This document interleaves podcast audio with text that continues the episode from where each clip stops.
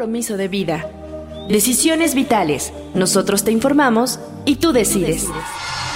La experiencia y capacidad de profesionales de la salud que te ayudarán a encontrar tus razones de vida. Nosotros te informamos y tú decides.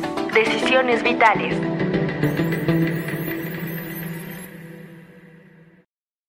Bienvenidos a nuestro programa de hoy. En un mundo cada vez más acelerado y con múltiples presiones, la prevención del suicidio es más importante que nunca. El suicidio es una de las principales causas de muerte en todo el mundo y es una tragedia que afecta a la familia, amigos y comunidades enteras. Pero hay esperanza porque el suicidio es prevenible. En Decisiones Vitales, nosotros te informamos y tú decides.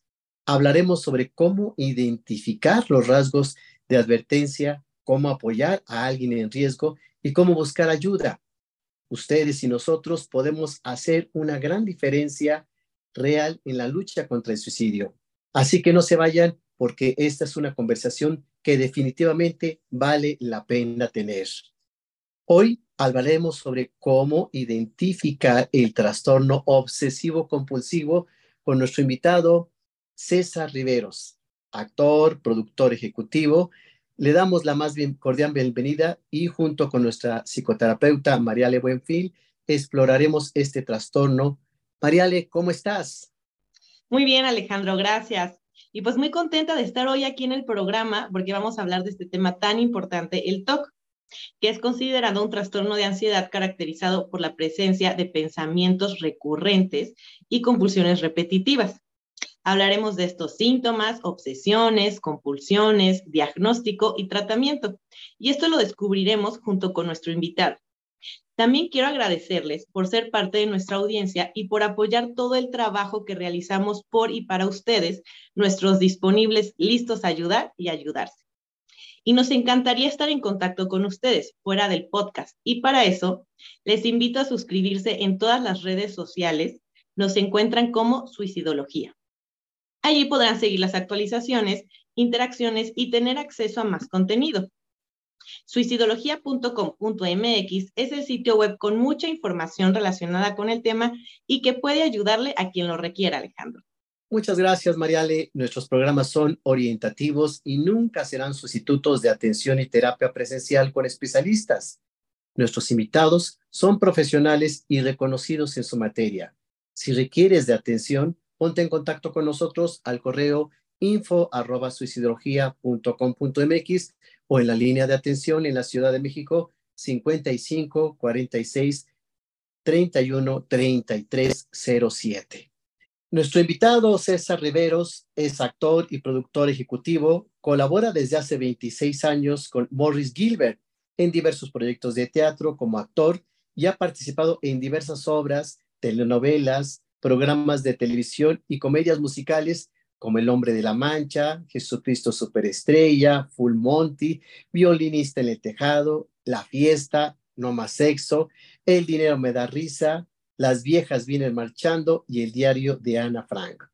Como buen actor, también se ha preparado en el canto, barítono con alcances de bajo, ha sido conductor y maestro de ceremonias, modelo e instructor fitness y desde hace 15 años forma parte del equipo de producciones ejecutivas Mejor Teatro y ha tenido bajo su responsabilidad más de 22 obras teatrales, por mencionar algunas, Dudas emocionales, Encontradas, Chicas católicas, Adorables enemigas, Claudia, Todos tenemos problemas sexuales, Toc Toc, Muertos de miedo, Espejos de Venus, de las pieles, La caja, Steve Jobs, La semana nada más, Idiota, Bajo terapia, el test de los vecinos, de arriba, perfectos desconocidos, 100 metros cuadrados o el inconveniente, dos locas de remate y actualmente produce la tercera temporada Toc Toc en el Centro Cultural San Ángel, programador de eventos del Teatro Céntrica,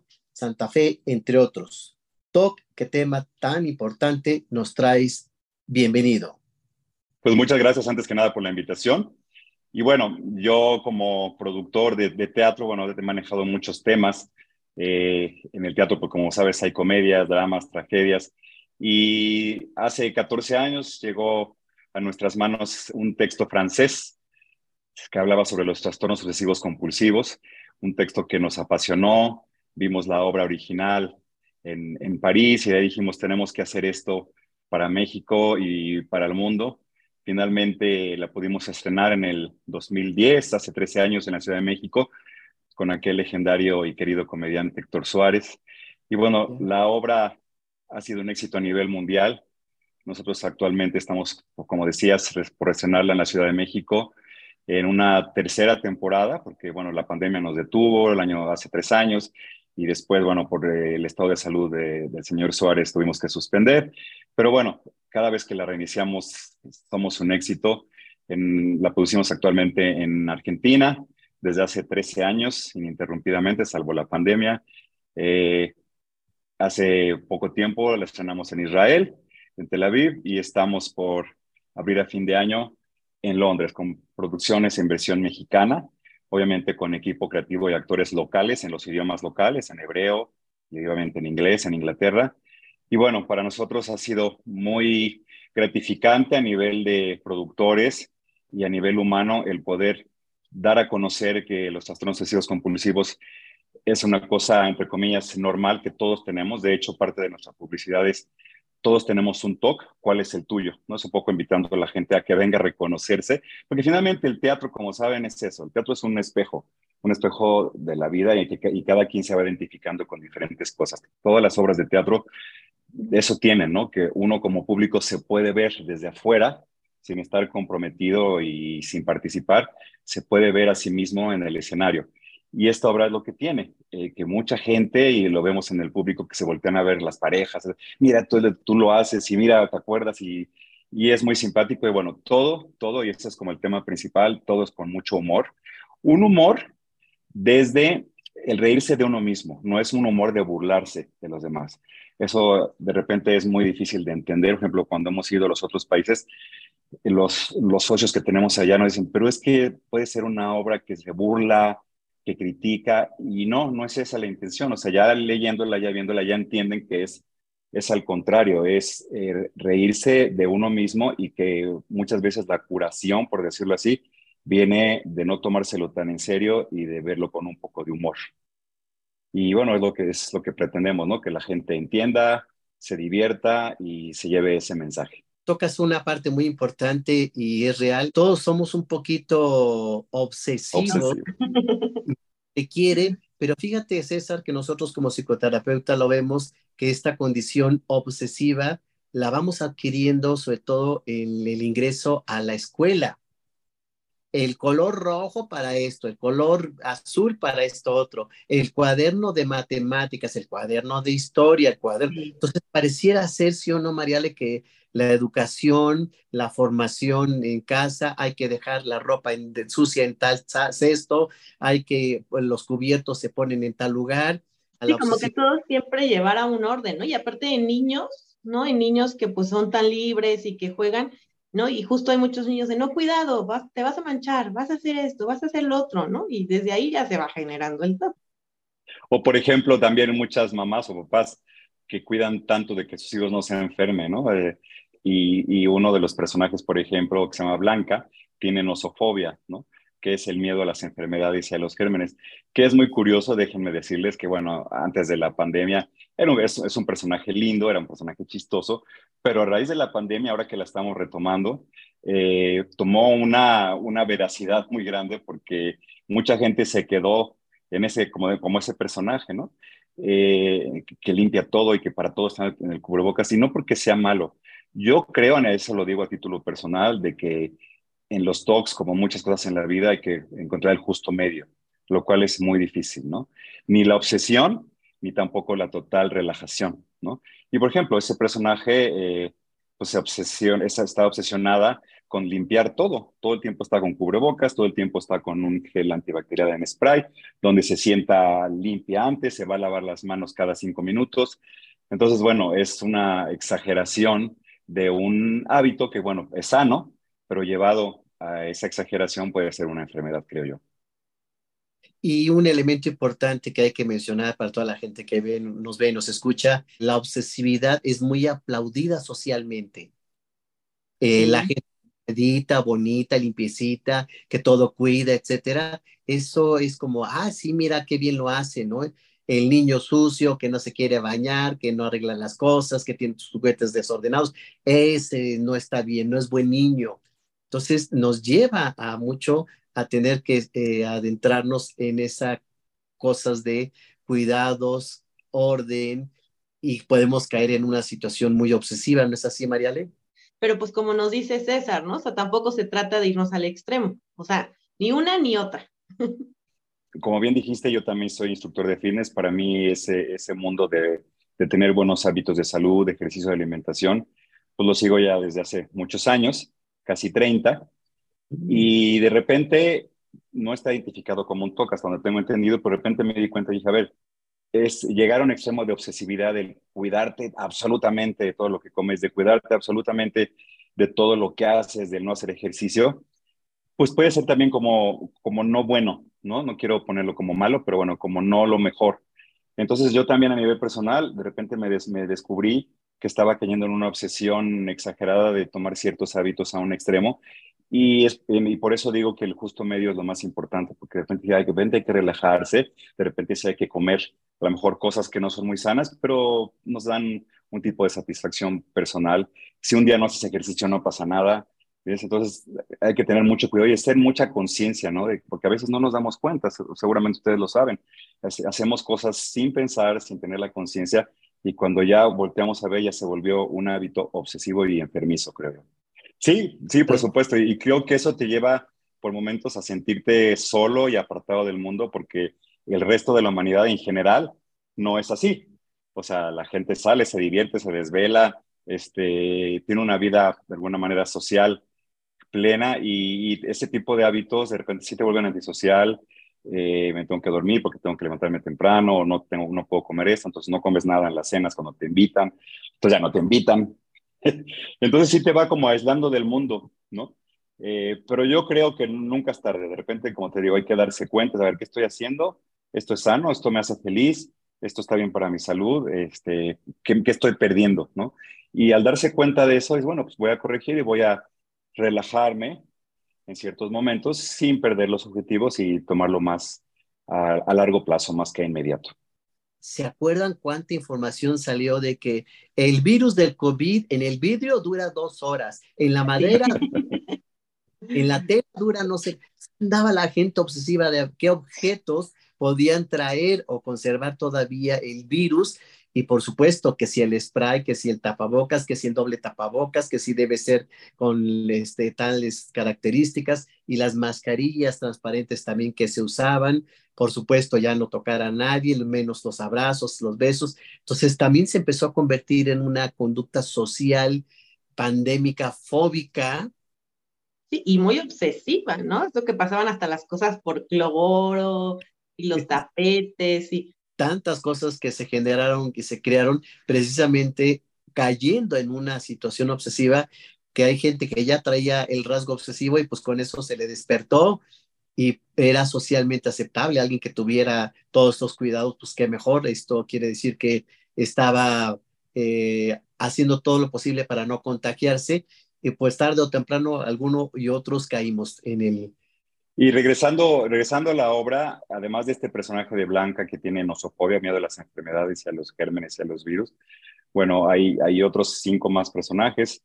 Está Otto, que es el chico que tiene miedo a pisar las rayas, que necesita que todo esté simétrico, que todo esté exactamente a las mismas distancias, que todo esté en el centro, no pisa las rayas. Y, desde que conocí a ese personaje, yo, yo hice eso de niño obviamente sin darme cuenta de, que yo iba por la calle y yo no quería pisar rayas. Ya ven que las banquetas están por las, los espacios entre un bloque de banqueta y otra, etcétera. Yo no pisaba, o sea, daba el brinquito, daba un paso más largo, más corto para nunca pisar las rayas.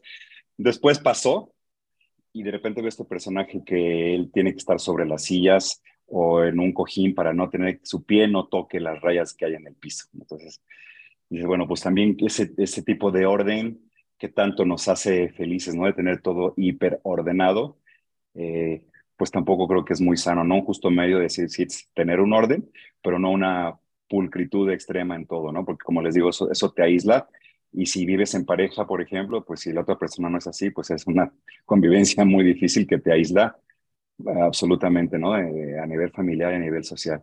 Otro personaje eh, es una chica que repite todo, eh, se, llama Ecolalia. Eh, obviamente en la obra de teatro está exacerbado, pero bueno, ella todas las frases las repite, todas las frases las repite.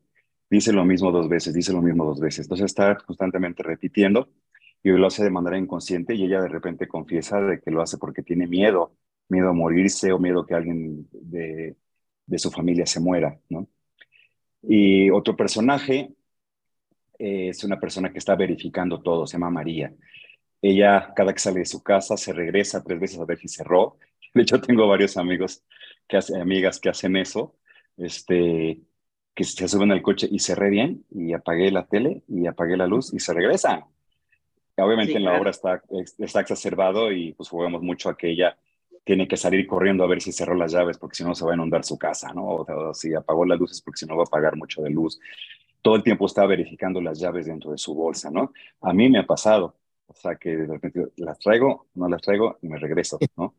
Y hay otros dos personajes, uno tiene un síndrome que se llama Tourette, que bueno, a lo mejor ustedes lo conocen o pueden extender porque es, es el, digamos que el, es el que es hecho de una manera eh, digamos que fisiológica, no es algo que ellos lo hayan hecho como un hábito, sino es algo que les que su mismo cuerpo les produce, que es el tener espasmos donde sueltan palabras o movimientos involuntarios o cosas así, que es una especie de tic, pero verbalizado, ¿no? En el que pueden decir, yo me he encontrado amigos así, que de repente están en una sala de cine y echan un grito de algo que no tiene nada que ver con el momento y dicen, ¿qué hice? O sea, no se dieron cuenta y fue una, una cosa totalmente compulsiva, ¿no? Y el último personaje tiene aritmomanía, se llama Camilo, y es un personaje que cuenta todo, ¿no? Que también de repente yo creo que muchos hemos tenido esa obsesión por los números, ¿no? Ver las placas o, este, o cuántas sillas hay o cuántos pasos hay de aquí a tal lugar, ¿entiendes?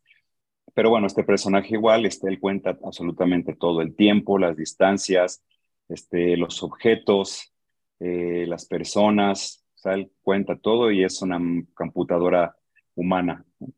Y bueno, pues esta obra trata de que de repente todos vienen a ver a un doctor, un doctor que los va a curar, un doctor muy afamado a nivel mundial, y se encuentran estos seis personajes en una sala de espera y empiezan a convivir porque el doctor no llega, no llega, no llega, no llega, y tienen que convivir durante hora y media esperando que el doctor llegue, y el doctor nunca llega. Y bueno, uno de los mensajes de la obra es que finalmente se dan cuenta que parte de su, de su curación es el dejar de pensar en uno mismo.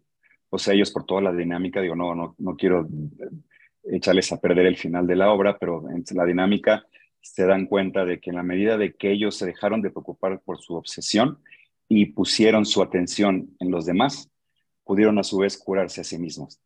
Entonces hay una frase que dice, creemos que la solución está en dejar de pensar en nosotros mismos para ser empáticos y preocuparnos por los demás. Que yo creo que eso a nivel social y, yo creo que en los últimos tiempos es algo muy cierto, ¿no? Que estamos como muy metidos en nuestras cosas, en nuestros celulares, en nuestros tiempos, en nuestros trayectos y lo que pasa afuera por lo general no importa, ¿no? Y creo que sí, de repente que hay que ser empáticos, hay que ser conscientes de que hay otros seres humanos y que nosotros tenemos que ser como más amables y más generosos. Y justo muy interesante, ¿no? Porque la persona toque es poco afectiva, ¿no? O sea, eh, justamente estos rituales tapan mucho el afecto en la persona toque. Entonces, bueno, este final, pues sí, es, es muy interesante. El trastorno obsesivo compulsivo conjunta dos patologías, la obsesión y la compulsión. La persona que lo está viviendo tampoco lo está gozando, la está disfrutando. Son pues. pensamientos intrusivos, así lo, lo vemos los especialistas, en donde la persona realmente sufre. Entonces, esta nos compartes eso de contar las rayitas, eh, dices, híjoles, llega un momento donde te cansas, te agotas, ¿no? Y aparte el trastorno obsesivo compulsivo, uno, el paciente no lo elige, la persona no dice, yo quiero ser así, finalmente se va dando por una serie de situaciones. Y yo creo que la obra que nos comparte César este, te da el menú de muchas variantes del trastorno obsesivo compulsivo y algunas de las que mencionas como la ecolalia, el Gilles de Tourette, son ya patologías neurológicas. Entonces, sí. se requiere pasar por una evaluación integral porque ahí van a requerir medicamentos, terapias y, o algo más complementario, porque, insisto, el paciente no la está pasando bien. Entonces, vivir esto todos los días, en todo momento, para el entorno, para ellos, es disfuncional. Sí, realmente es muy complicado, ¿no? Porque el paciente pues no quiere, ¿no? O sea, la persona con el trastorno TOC pues no quiere tener estos rituales. Es, hay que recordar que al final estas compulsiones, estos rituales es para tapar algo que hay de fondo que no quiere, que, que no quiere, que es más doloroso más bien, es que no quiere ver porque no es consciente, sino es más doloroso.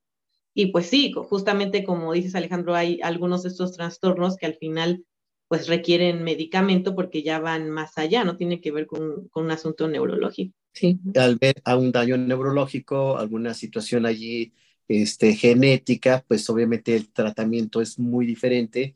Hoy en día hay terapias maravillosas, medicamentos increíbles que sí pueden hacer eh, reducir en algunos de los casos eh, los síntomas, en otro desaparecerlos si no tienen un componente orgánico, un, una situación ya mucho más problemática. Algo que será muy interesante que nos pudieras compartir, César, es qué dicen tus actores, se cansan, debe ser cansado actuar una situación así, ¿no? Sí, es, es una comedia muy física y este, este montaje en especial lo dirigió digo, en todos los países que lo hemos hecho y obviamente en México, eh, una directora muy querida por nosotros, Lía Gelín. Ella en su juventud fue bailarina, entonces eh, después fue directora de teatro entonces, para ella la corporalidad en escena es muy importante, ¿no? Digo, cada director tiene su estilo. Las puestas de otros países que no son nuestras que hemos visto son puestas mucho más, eh, físicamente mucho más estáticas. Y la nuestra es muy dinámica por todo el escenario, brincan, saltan, este, se corretean, este, se caen, se levantan. Eh, y eso le da un dinamismo que la gente le gusta, ¿no? Entonces, sí, sí acaban, acaban cansados, muy divertidos, yo, yo creo que lo, lo disfrutan muchísimo y el público te la pasa muy bien. Tenemos también en, temporada, en este momento, una obra que se llama Dos Locas de Remate, con Susana Zabaleta, Gaby de la Garza y Sofía Alexander Katz alternando el papel. Pero bueno, el personaje de Susana Zabaleta, que se llama Julia, son dos hermanas, la historia es de dos hermanas que desde muy chicas se distanciaron porque eran totalmente distintas. y Susana, el personaje de Julia, se va a vivir sola y vive en un mundo de obsesiones ahí no menciona la palabra TOC, pero sí se habla de que ella tiene la necesidad de tener en su librero el, florero en la esquina derecha y el libro destinado a la de izquierda, todo en orden, no pisa rayas entre las alfombras. Es muy curioso porque se parece mucho a Tok Tok, pero todo en un solo personaje, ¿no? Y eso hizo que ella, obviamente, eh, tuviera que ir a tratamiento, ahorita que lo están diciendo, a un tratamiento psicológico, psiquiátrico, con medicamentos. Hay un texto ahí que la hermana sigues tomando tus medicamentos, le dice, ya los dejé y creo que estoy mejor, pero le dice, no, pues no se nota, es un poco de parte de la, de la comicidad de la obra, ¿no? Este, pero bueno, se ve que es un personaje que sufre mucho, que está sola, que obviamente toda esa situación hace que no se lleve bien con su hermana. Y es muy interesante, tampoco les voy a decir el final, porque no quiero venderles la trama, pero bueno, hay igual una moraleja, ¿no? De que el amor todo lo vence y, ella se da cuenta de que, y ella misma dice, yo no me soporto, o sea, yo misma me caigo mal, yo misma sé lo que tengo, pero no, no puedo hacer mucho. Este, y como dicen, sufro, ¿no? Ella sufre y este tipo de personajes los directores siempre les piden a los actores de que sean muy genuinos. O sea, que aunque son comedias, no son farsas. La farsa es una comedia exacerbada en la que los actores nos hacemos los chistosos, ¿no? Hay mucha comedia de ese tipo en televisión y demás, que es como contar un chiste. Pero una comedia como tal, para que sea eh, divertida, el sufrimiento de los personajes tiene que ser genuino. Entonces no es venirse a hacer el chistoso a dar brincos, sino que la comicidad y la empatía con el público venga desde la verdad de los actores, eh, que los actores le dan a su personaje, del sufrimiento de, de tener ese tipo de problemas ¿no? y no saber qué hacer y toca tres partes importantes para la gente que nos ve y nos escucha. El personaje de Susana Zabaleta vive sola y por supuesto súper organizado todo, muy bonito, muy limpio, muy arreglado. Eh, destaca y creo que eso es una gran ventaja de, nuestro amigo productor César, todo en blanco. Muchos obsesivos porque el blanco refleja limpieza, organización y poder ver dónde está la manchita, porque aparte, como buenos obsesivos, están viendo dónde está el error, la falla, la arruga, la manchita, etcétera, ¿no? Entonces, el primer punto es Susana Zabaleta vive sola y llega una hermana que es la loca de la casa, que desorganiza, que y de su vestimenta y excelentemente bien actuado también, e, es como querer romper toda esta parte, toda esta estructura que yo decía, a ver qué hora Susana Zabaleta, bueno, el personaje se psicotiza. Sabemos que compulsivo le... Sí, y sí.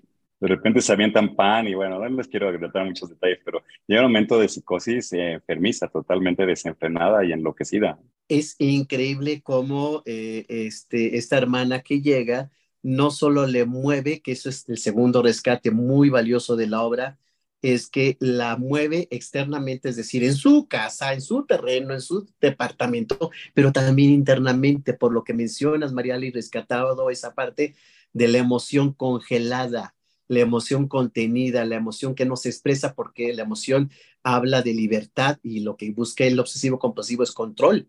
Claro. Esa es una parte importante de la obra y el tercer elemento que yo aplaudo mucho es esa lucha que tienen las dos cada quien tratando de defender su posición y su visión, ¿no? Está sensacional, a pesar de ser unas patologías muy fuertes, muy severas, logran el objetivo, César, divertir, entretener. Y efectivamente, yo observaba, César, a eh, los que estaban a mi lado y se codeaban y yo conozco a alguien así y mira de todo lo que vemos porque efectivamente, eh, pues el teatro también nos muestra el reflejo de los seres humanos, de qué somos, cómo somos, de qué estamos hechos.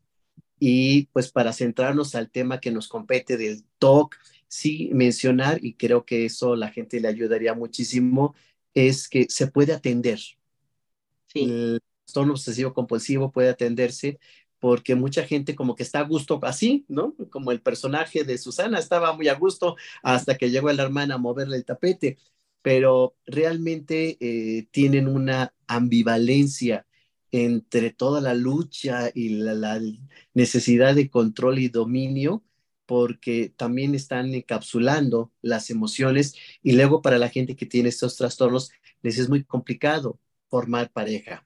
Ahora yo les pregunto a ustedes algo que mencionabas que me, me, interesa profundizar un poco más. Hablabas que dentro de la obra hay una parte que es el control. O sea, yo les preguntaría a ustedes los, los, trastornos, ¿qué tanto tiene detrás el ser controlador o el tener el control de la situación o de las relaciones o del momento o de la conversación? ¿Por qué el control? ¿Controlar qué? Te voy a poner un ejemplo muy claro para ti, César, y para la gente que nos ve y nos escucha. Normalmente las mamás, que, que no me oigan y no me odien, son obsesivas y controladoras, pero a veces este rasgo es necesario para el funcionamiento interno familiar. Entonces, ¿cuántas mamás no? Y ahí les va algunos ejemplos que se van a reír, van a decir, sí, cierto, el que no dejes la ropa sucia en tal lado, ahí está el cesto, ¿no? Quieren que ahí se quede exactamente la ropa sucia, ¿no? Este, o los hombres que a veces no hacemos pipí bien, entonces dejamos manchado, ay, que estás manchando, etcétera ese tipo de situaciones, ¿no? Tendieron la ropa y empieza a llover, córrele porque se va a mojar la ropa, entonces se convierte en la emergencia del momento, ¿no? Por mencionar algunas cosas, cuando terminamos de comer, las mamás quieren que todos los trastes queden ya limpios, arreglados, ordenados, la cocina este, intocable, y si uno se le ocurre regresar este, horas después, vas a ensuciar, vas a manchar, lava tu vaso, ese tipo de situaciones es la que hablamos, César, de la necesidad de control, porque hay el trastorno obsesivo compulsivo instaurado, instalado como tal, pero hay rasgos, que es el que yo mencionaba de las mamás. ¿No es así, Mariale? Sí, y, realmente el, justamente este trastorno se instaura en la edad en la que el niño está buscando el control, ¿no? Y entonces cuando hay estas madres muy controladoras y el niño también quiere control, entonces es una forma en que la persona con este trastorno está buscando un control también en sí mismo, controlando el exterior, y pues de ahí es donde, a lo que nos referimos con el control. Sí. ¿Y qué pasa si son dos adultos en pareja controladores? ¿Quién gana? Pues van a chocar, claro. Te voy con dos datos muy interesantes, César. Uno, normalmente no se contacta obsesivo con obsesivo. Curiosamente, la patología complementaria es obsesivo con histérico o histérica. Esa es la patología complementaria. De, normal se ve al hombre, el hombre obsesivo, ¿no? Este hombre como muy trabajador, muy controlador, ¿no? Y la mujer histérica, este, pues con más emoción, más excéntrica. Inclusive el segundo dato también, y eso se los puedo compartir como psicoanalista, la etapa en donde se instaura el trastorno obsesivo compulsivo es alrededor de los dos años en la etapa anal descrita por Sigmund Freud, que es una etapa en donde el niño requiere tener un control esfinteriano y esto lo lleva a una lucha de poder con la mamá o la autoridad que le dice, ya no puedes hacerte en el pañal, ahora tienes que hacerte eh, en el baño, en la nica, en, donde se les dé el entrenamiento y depende cómo lo hayan vivido, dicho por el psicoanálisis, puede entonces convertirse en una situación extrema. Aquel que es muy sucio y que no hizo buen control del esfínter y aquel que sí se acató porque tuvo una rigidez en ello y destapó un trastorno obsesivo compulsivo.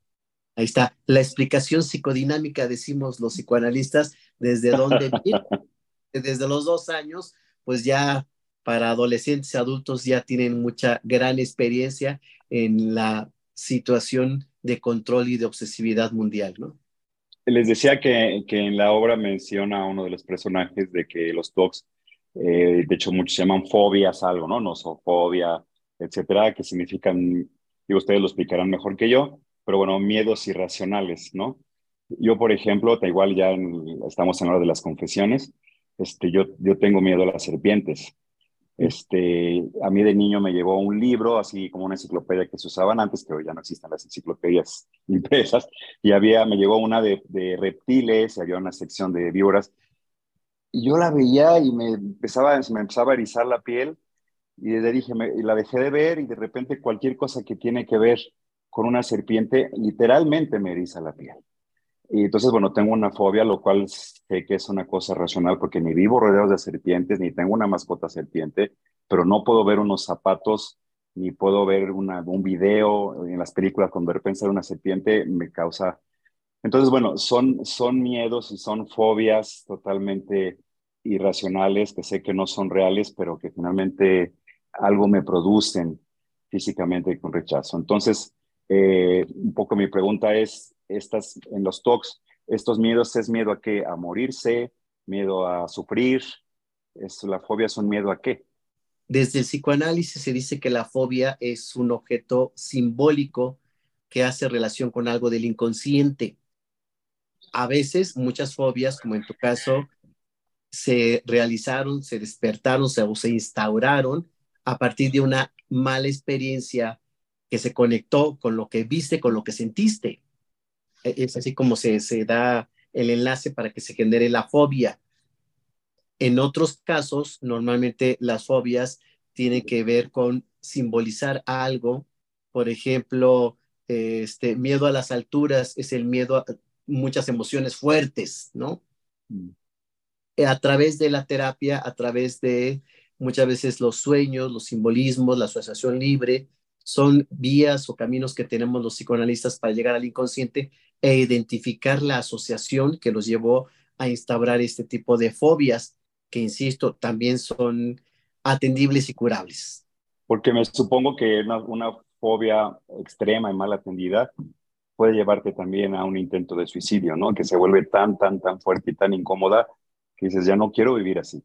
Sí, yo he tenido pacientes que, digo, al no subir, no poder subir un puente, este, entran en un estado de crisis, de ansiedad, de tensión, de miedo, y efectivamente es un miedo aniquilador, le llamamos, como si los se fueran a desintegrar, a desaparecer, a morir. Entonces es un miedo extremo que hay palpitación, sudoración, resequedad de la boca, para, la gente se paraliza e inclusive se puede desmayar. Cuando se llegan a estos síntomas tan este, exacerbados, sí lo más recomendable es la ayuda de un medicamento que baje los niveles de ansiedad, una terapia que pueda hacer un cambio. Algunas conductivos conductuales también han funcionado bastante bien para este tipo de fobias. Hay tratamientos para todos, hay soluciones afortunadamente. Cuéntanos qué nos traes para este tema tan interesante, María Elena. Ay, así es, Alejandro. Bueno, no sin antes recordarles que los estamos esperando en todas nuestras plataformas de podcast y en las redes sociales nos pueden encontrar como Suicidología. Y bueno, pues obviamente de recomendación está la obra de teatro, ¿no? Dos locas de remate, que vayan, por favor, ya ahorita este, César nos dará este, más información al respecto. Y pues igualmente esta de Tok Tok, para cuando se estrene, que ya próximamente. Ya, ya, esta semana. Así es, ahí puedan ir. Y bueno, está la película, Alejandro, que mencionaste, la de Mejor Imposible. Me parece que relata muy bien también el, el, trastorno eh, de TOC. Y bueno, esa es una muy buena opción para ver. Y también hay otra película que se llama Mi suegra me odia. También no tiene hace mucho que se estrenó.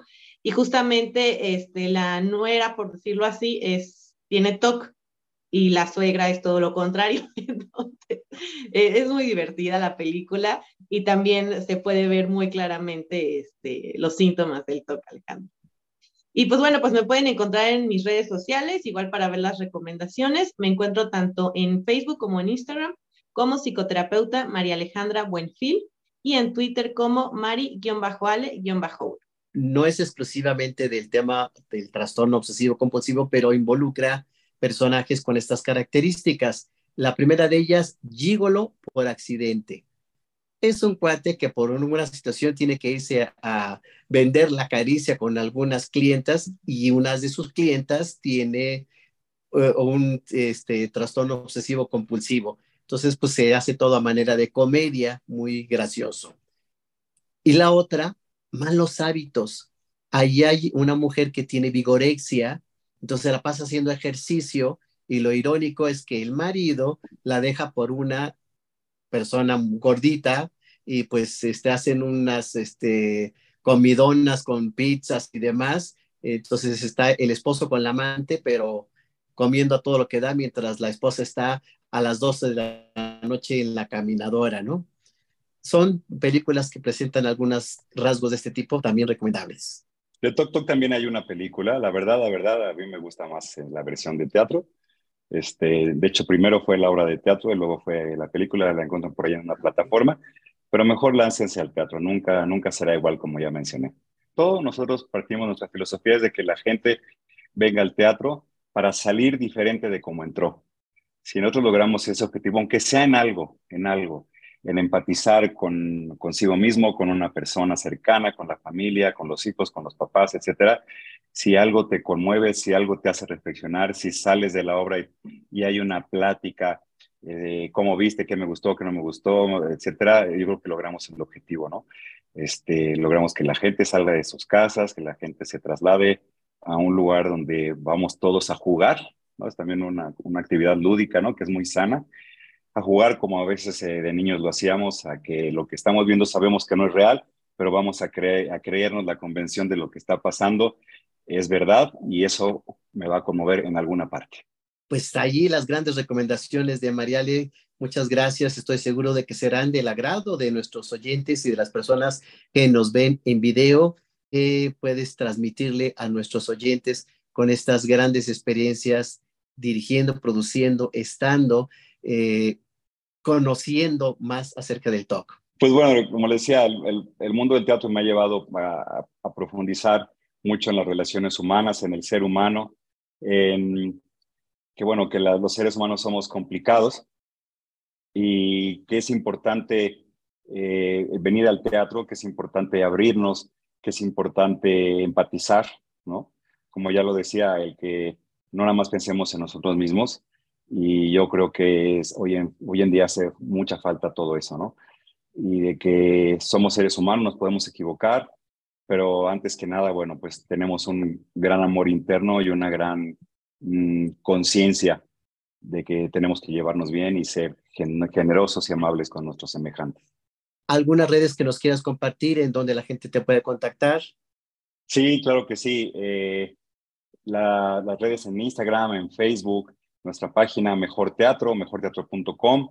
ahí pueden ver nuestras obras. Y a nivel personal, Cés Riveros, así mi nombre es Cés, en el AR, Cés Riveros, ahí también me encuentran y les puedo mandar información.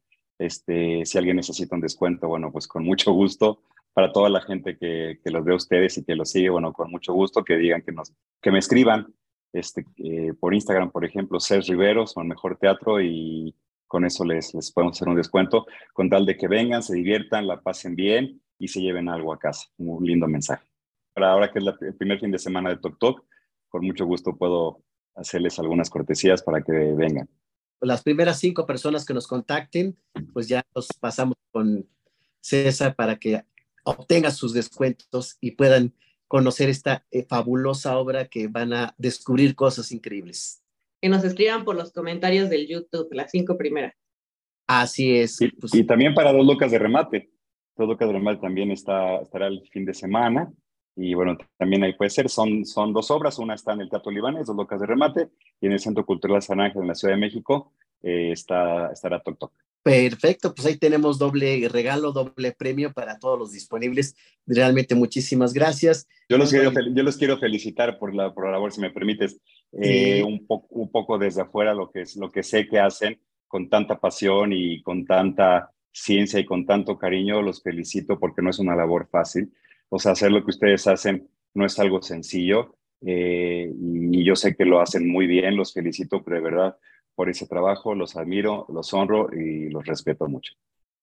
Muchas, gracias. gracias. verdad que lo hacemos en conjunto porque la idea de la prevención es hacer equipo, unirnos y trabajar en la prevención del suicidio porque el suicidio se puede evitar. Claro. muchas gracias. Yo la única muerte que se puede prevenir. Exactamente. Podemos hacer mucha labor y con decisiones vitales y nuestros invitados siempre es viable. Y es así como llegamos al final de este programa, queridos disponibles, listos para ayudar y ayudarse. Quiero dejarles un mensaje de esperanza y prevención de suicidio. Les recuerdo que siempre hay una solución a los problemas que no están solos. Hay personas especialistas y profesionales que les pueden brindar ayuda. Si se encuentran pasando por un momento difícil, no duden en buscar ayuda. Las líneas de emergencia están disponibles en su localidad y en la Ciudad de México al 55 46 31 3307 y para escuchar y brindar apoyo podemos para porque podemos superar cualquier obstáculo y encontrar la luz en medio de la oscuridad. Agradeciendo la presencia de César Riveros, gracias por compartir tu experiencia el día de hoy a la psicoterapeuta Mariale Buenfil, gracias por tus recomendaciones al webmaster Alejandro Ledesma por mostrar nuestra imagen y audio en redes sociales.